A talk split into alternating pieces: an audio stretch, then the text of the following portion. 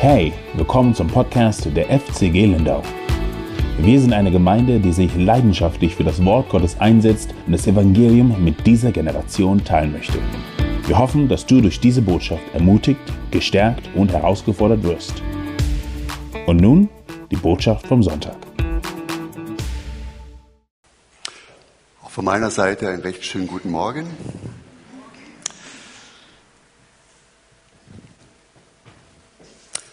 Ein Gemeindemitglied in einer Großstadt besucht Leute in seinem Bezirk.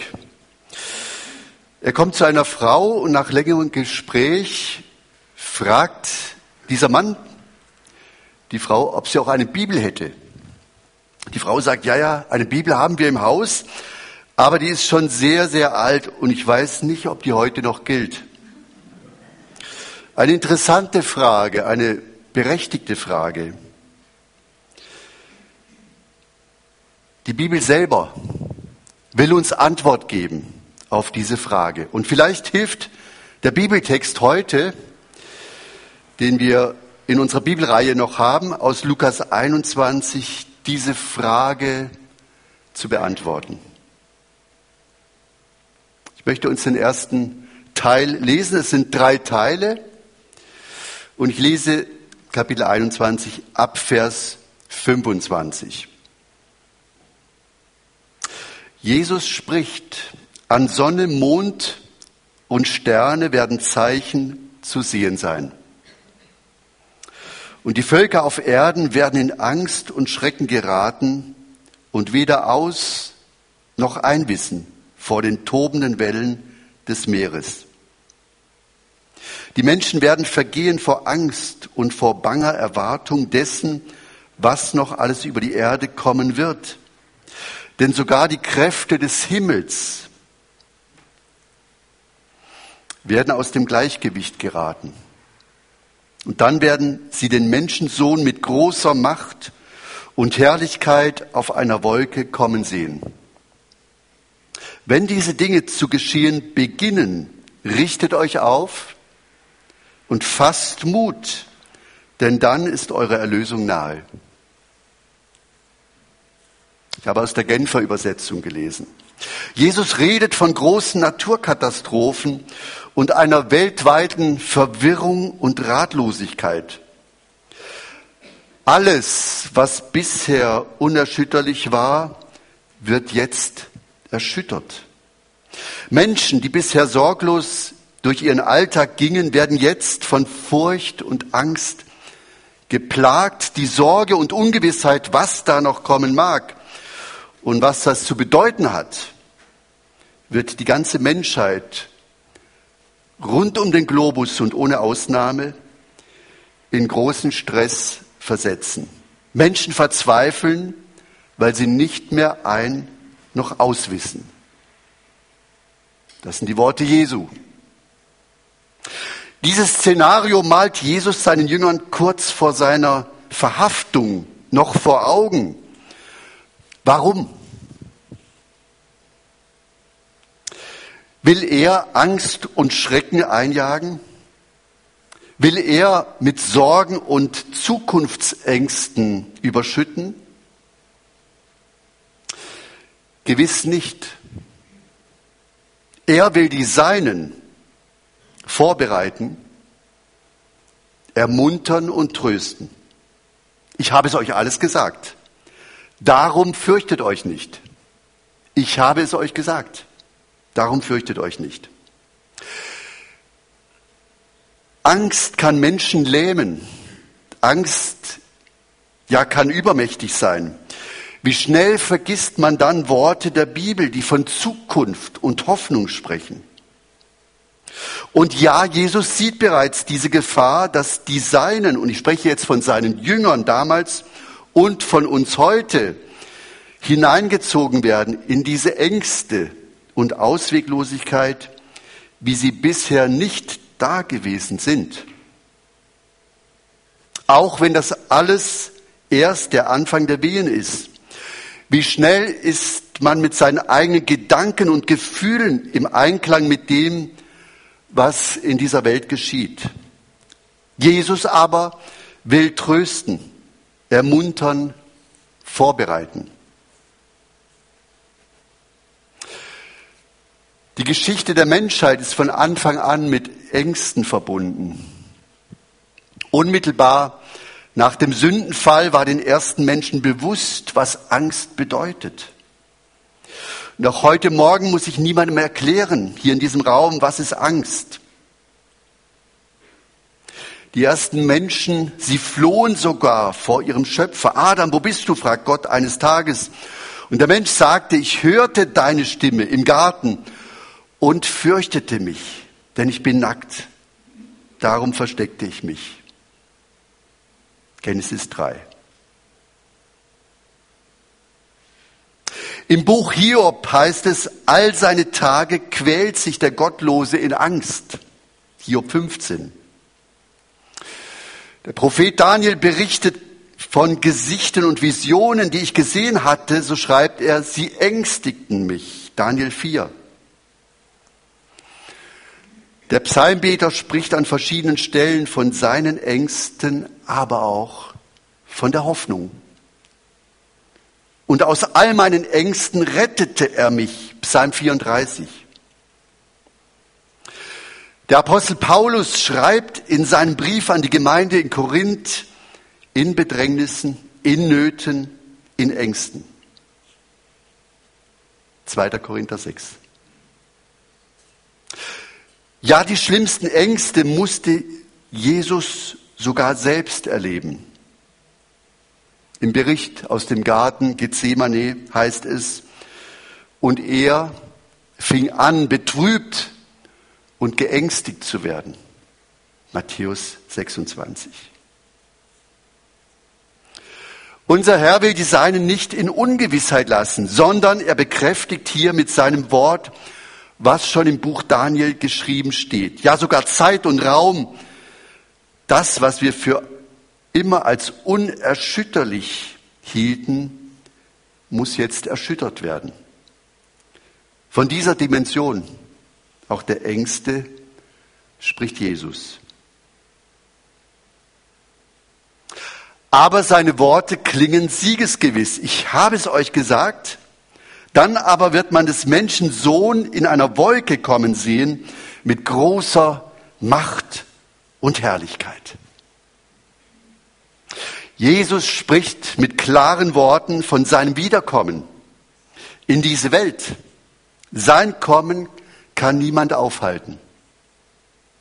Wenn diese Dinge anfangen zu geschehen, dann erhebt eure Häupter. Jesus ermuntert. Trotz allem, lasst euch nicht aus der Fassung bringen, sondern gerade erst recht mit einer frohen Erwartung auf ihn, den wiederkommenden Herrn, schauen, denn eure Erlösung, sie ist nahe. Ich lese den zweiten Textabschnitt. Hier geht es weiter. Dann gebraucht Jesus einen Vergleich. Er sagte, seht euch den Feigenbaum an oder nehmt irgendeinen anderen Baum. Wenn sie ausschlagen, wisst ihr, dass der Sommer nahe ist. Genauso ist es, wenn ihr seht, dass jene Dinge geschehen, dann wisst ihr, dass das Reich Gottes nahe ist. Ich sage euch, diese Generation, in anderen Übersetzungen heißt es, dieses Volk wird nicht vergehen, bis alles geschehen ist. Himmel und Erde werden vergehen, aber meine Worte werden niemals vergehen. Jesus nimmt jetzt ein einfaches Bild aus der Natur und will dadurch am besten klar machen, dass jeder, der aufmerksam ist, die Zeichen der Zeit verstehen und deuten kann. Jeder. Und er sagt vor allem, wird Israel das Zeichen sein. Es soll und wird als Volk niemals vergehen. Und es ist auch in der Tat trotz aller Zerstreuung und Verfolgung über die Jahrhunderte nicht untergegangen. Ein Phänomen, das sich nach menschlichem Ermessen nicht erklären lässt. Ja, am 14. Mai 1948 ruft David Ben Gurion in Tel Aviv den Staat Israel aus. Seine Worte damals waren, ich zitiere, 2000 Jahre haben wir auf diese Stunde gewartet und nun ist es geschehen. Wenn die Zeit erfüllt ist, kann Gott nichts widerstehen. Ja, die Bibel ist ein altes, sehr altes Buch, aber gilt sie heute noch? Das Wunder der Gründung Israels besteht darin, dass es nur drei Jahre nach dem Ende des Holocaust geschieht. Das jüdische Volk befindet sich an einem absoluten Tiefpunkt. Doch Gott macht seine uralten Versprechen wahr. Dann folgt ein Krieg, ein Unabhängigkeitskrieg. Auch diesen Krieg gewinnt das zahlenmäßig weit unterlegene Israel gegen fünf übermächtige arabische Armeen. Yitzhak Novon, der ehemalige Staatspräsident, sagte einen bemerkenswerten Satz. Nichts in Israel ist selbstverständlich. Nichts. Denken Sie immer daran, dass wir von Wundern leben. Und ja, Jesus bleibt dabei. Der lebendige Gott hat seinen Plan. Er hat bestimmte Zeiten. Die Zeit der Heiden, ja, sie wird einmal zu Ende gehen. Und dann wird auch für Israel eine neue Zeit anbrechen. Und wir heute scheinen mitten in diesem Umbruch der Zeiten zu leben. So haben Jesu Worte eine Ewigkeitsbedeutung und werden bleiben. Wie er sagt, selbst wenn Himmel und Erde längst vergangen sein werden, aber meine Worte sind unvergänglich. Ich lese den dritten Abschnitt. Jesus spricht weiter. Hütet euch vor einem ausschweifenden Leben und vor übermäßigem Weingenuss und lasst euch nicht von den Sorgen des täglichen Lebens gefangen nehmen.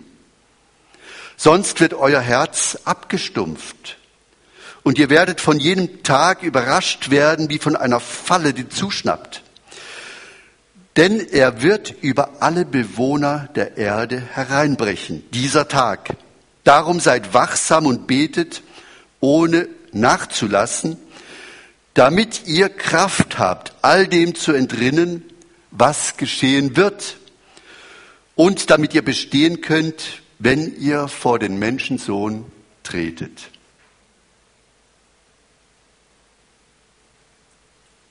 Ähnliche Worte haben wir von Martin Dengel zu Anfang schon gehört. Achtet auf euch selbst, dass eure Herzen nicht beschwert werden. Auch nicht durch Sorgen um das irdische Leben. Ihr Lieben, Achtsamkeit tut Not. Gerade in diesen Tagen. Wir müssen das, was Jesus in seinen letzten Tagen auf Erden sagte, auch richtig einordnen. Moment, die Bibel verbietet nicht schöne Feiern und Feste. Sie verbietet nicht ein gutes Essen oder ein Gläschen Wein. Nein, nein, Gott selber hat seinem Volk sogar Feste und Feiern verordnet. Aber nicht zur Belustigung, sondern um ihn dadurch zu ehren. Aber unser Herr kennt auch die Hindernisse, und Gefahren und davor wird gewarnt. Im Buch der Sprüche wird uns geraten, was wir vor allem im Blick haben müssen. Mehr als alles, was man sonst bewahrt, behüte dein Herz, Sprüche 4. Und wir alle wissen, wie schnell unser Innerstes, unser Herz beschwert werden kann, vor allem durch Sorgen um das irdische Leben. Werden wir unbeschadet durch diesen Winter kommen? Werden die Nahrungsmittel reichen? Wird Strom und genügend und Gas genügend da sein? Achtsamkeit tut Not. Und wollen wir auch Jesu Wort nicht überhören? Martin hat es ja schon vorhin gesagt. Trachtet zuerst nach dem Reich Gottes, so wird euch alles Übrige zufallen. Matthäus 6. Seid daher wachsam, dadurch, dass ihr stets betet, sagt Jesus. Die Zeit, die uns jetzt bevorsteht, sollten vor allem auch Zeiten des Gebetes sein. Und ihr Lieben, lasst uns das Gebet nicht unterschätzen.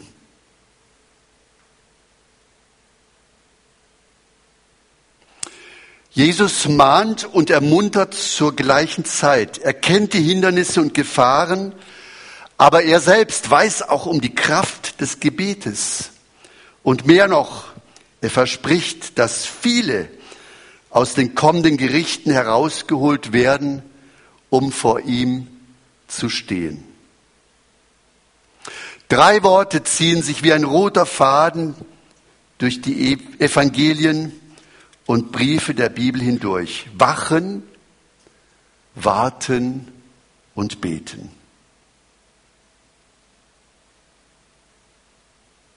Aber was bedeutet Wachen? Im Alter von 20 Jahren war ich selbst als Wehrpflichtiger für 15 Monate eingezogen. Drei Monate Grundausbildung, zwölf Monate danach im Sanitätsdienst. Ja, aber das war kein selbstbestimmtes Leben mehr. Jeder Tag war durchgetaktet. Befehle mussten ausgeführt werden. Es war die Zeit des Kalten Krieges, so sagte man damals, und wir jungen Soldaten wurden mit viel Aufwand in den Wachdienst eingeführt, denn man fürchtete damals Sabotageakte. Das war 1979. Wachdienst, was bedeutet das? Es bedeutet, so wurde uns gesagt, nicht schlafen legen, die Sinne schärfen, genau hinhören, stille sein und lauschen, empfänglich werden für jedes auffällige Moment, schweigen und horchen im Innersten, aber angespannt sein und warten und ich sage euch, ihr Lieben, es ist bisweilen das Schwerste.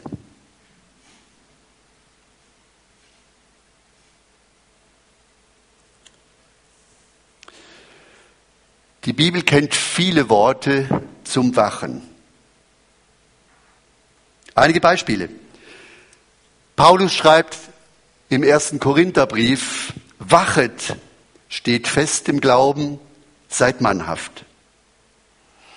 Paulus schreibt an die Epheser in Epheser 6, wachet hierzu in allem Flehen für alle Heiligen. Paulus schreibt in Kolosser 4, haltet fest am Gebet und wacht darin mit Danksagung. Lasst uns nicht schlafen, sondern wachen. Wachet, der Teufel geht umher wie ein Löwe. Offenbarung 16, glückselig, der wacht und seine Kleider bewahrt. Lukas 12 sagt Jesus, glückselig, die der Herr wachend findet. Und in Jeremia 1, Vers 12 sagt Gott selber, ich werde über meinem Wort wachen, um es auszuführen. Was bedeutet warten?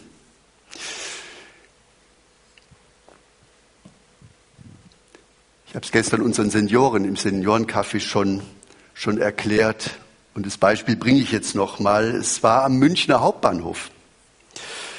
Wer schon da war, viele von uns wahrscheinlich, da laufen ja Tausende von Menschen hin und her und durcheinander. Es, es scheint ein endloses Chaos zu sein. Jeder will seinen Zug erreichen, vielleicht noch Fahrkarten kaufen, nach Plätzen suchen, Gepäck aufgeben. Und in der Vorhalle drängen sich Menschen, es überschlagen sich die Stimmen. Eine Frau führt ihren blinden Mann dann aber in eine kleine stille Ecke etwas abseits. Sie lehnt ihn an eine Säule und sagt, warte hier, ich komme wieder.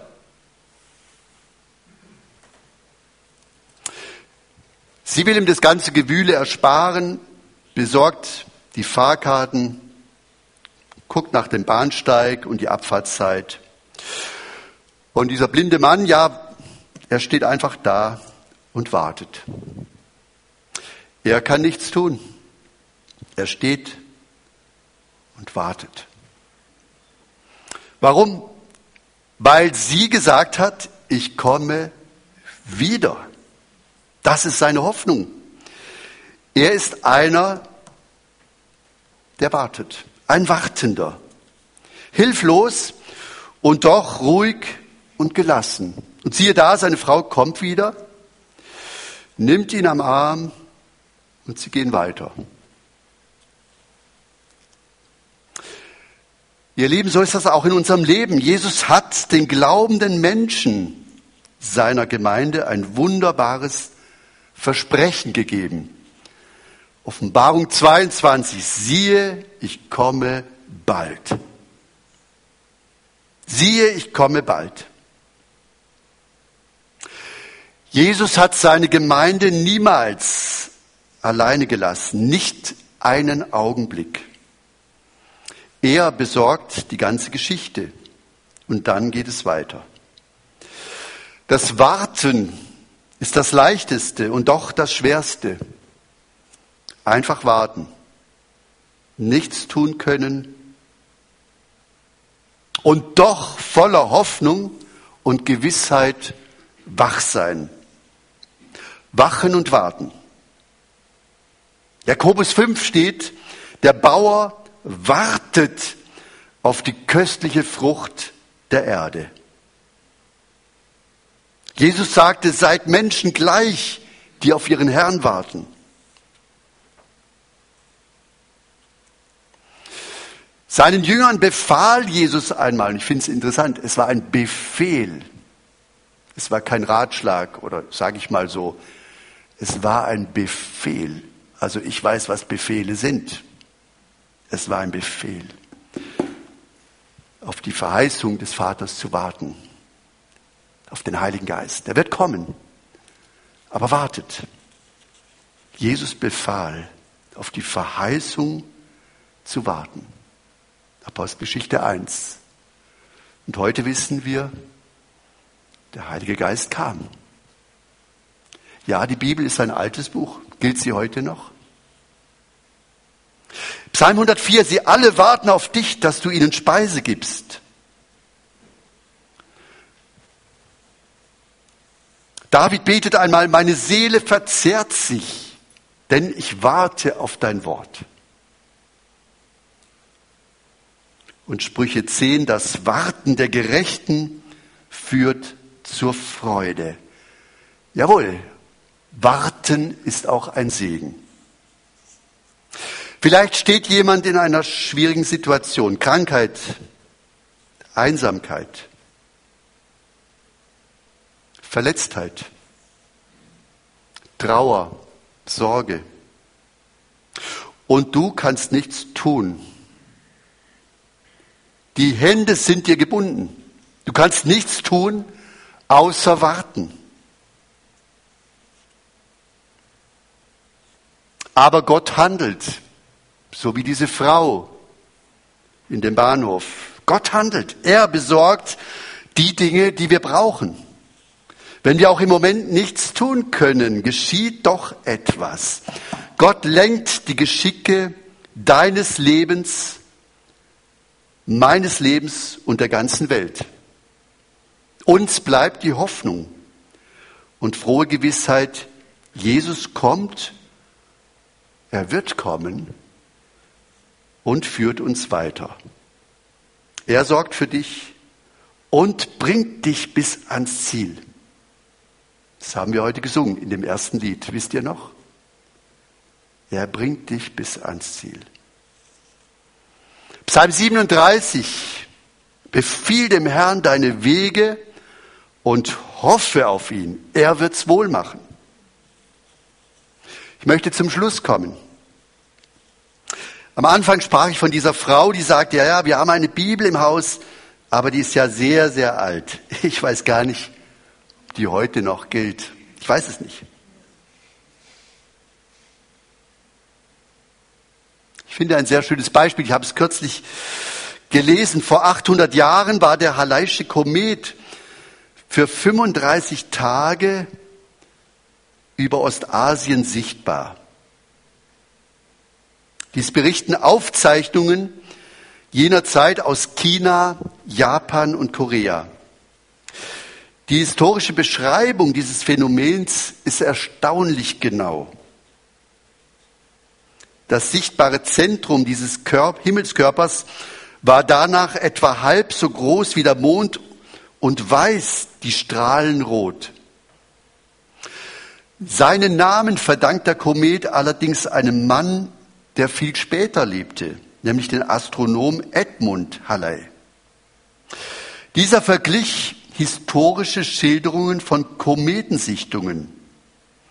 Er erkannte, dass das Erscheinen dieses Kometen bereits in den Jahren 1682, 1607 und 1531 beschrieben worden war. Aus den Zeitabschnitten folgerte er, dass diese Erscheinung rund alle 75 Jahre auftritt. Hieraus berechnete er, dass der Komet dann im Jahre 1758 wiederkehren würde. Und ja, in der Tat, am 25. Dezember 1758 konnte ein sächsischer Wissenschaftler, Johann Georg Palitsch, den Komet mit eigenen Augen sehen. Halley war zu diesem Zeitpunkt schon gestorben. Das genaue Voraussagen dieses himmlischen Ereignisses war damals eine bahnbrechende Neuerung. Sie gründet sich auf dem, was Jahrhunderte zuvor von anderen beobachtet und dokumentiert war. Und Halley war der Erste, der die richtigen Schlüsse aus den alten Schriften zog. Ihr Lieben, in noch viel stärkerer Weise bestätigt die Bibel ihre Verlässlichkeit. Wer sich mit ihr beschäftigt und daraus die richtigen Schlüsse für sein Leben zieht, der ist in Wahrheit ein kluger Mensch. Schenkt man der Bibel Glauben, dann erkennt man auch, dass sie vor allem Zukunft und Hoffnung schenkt.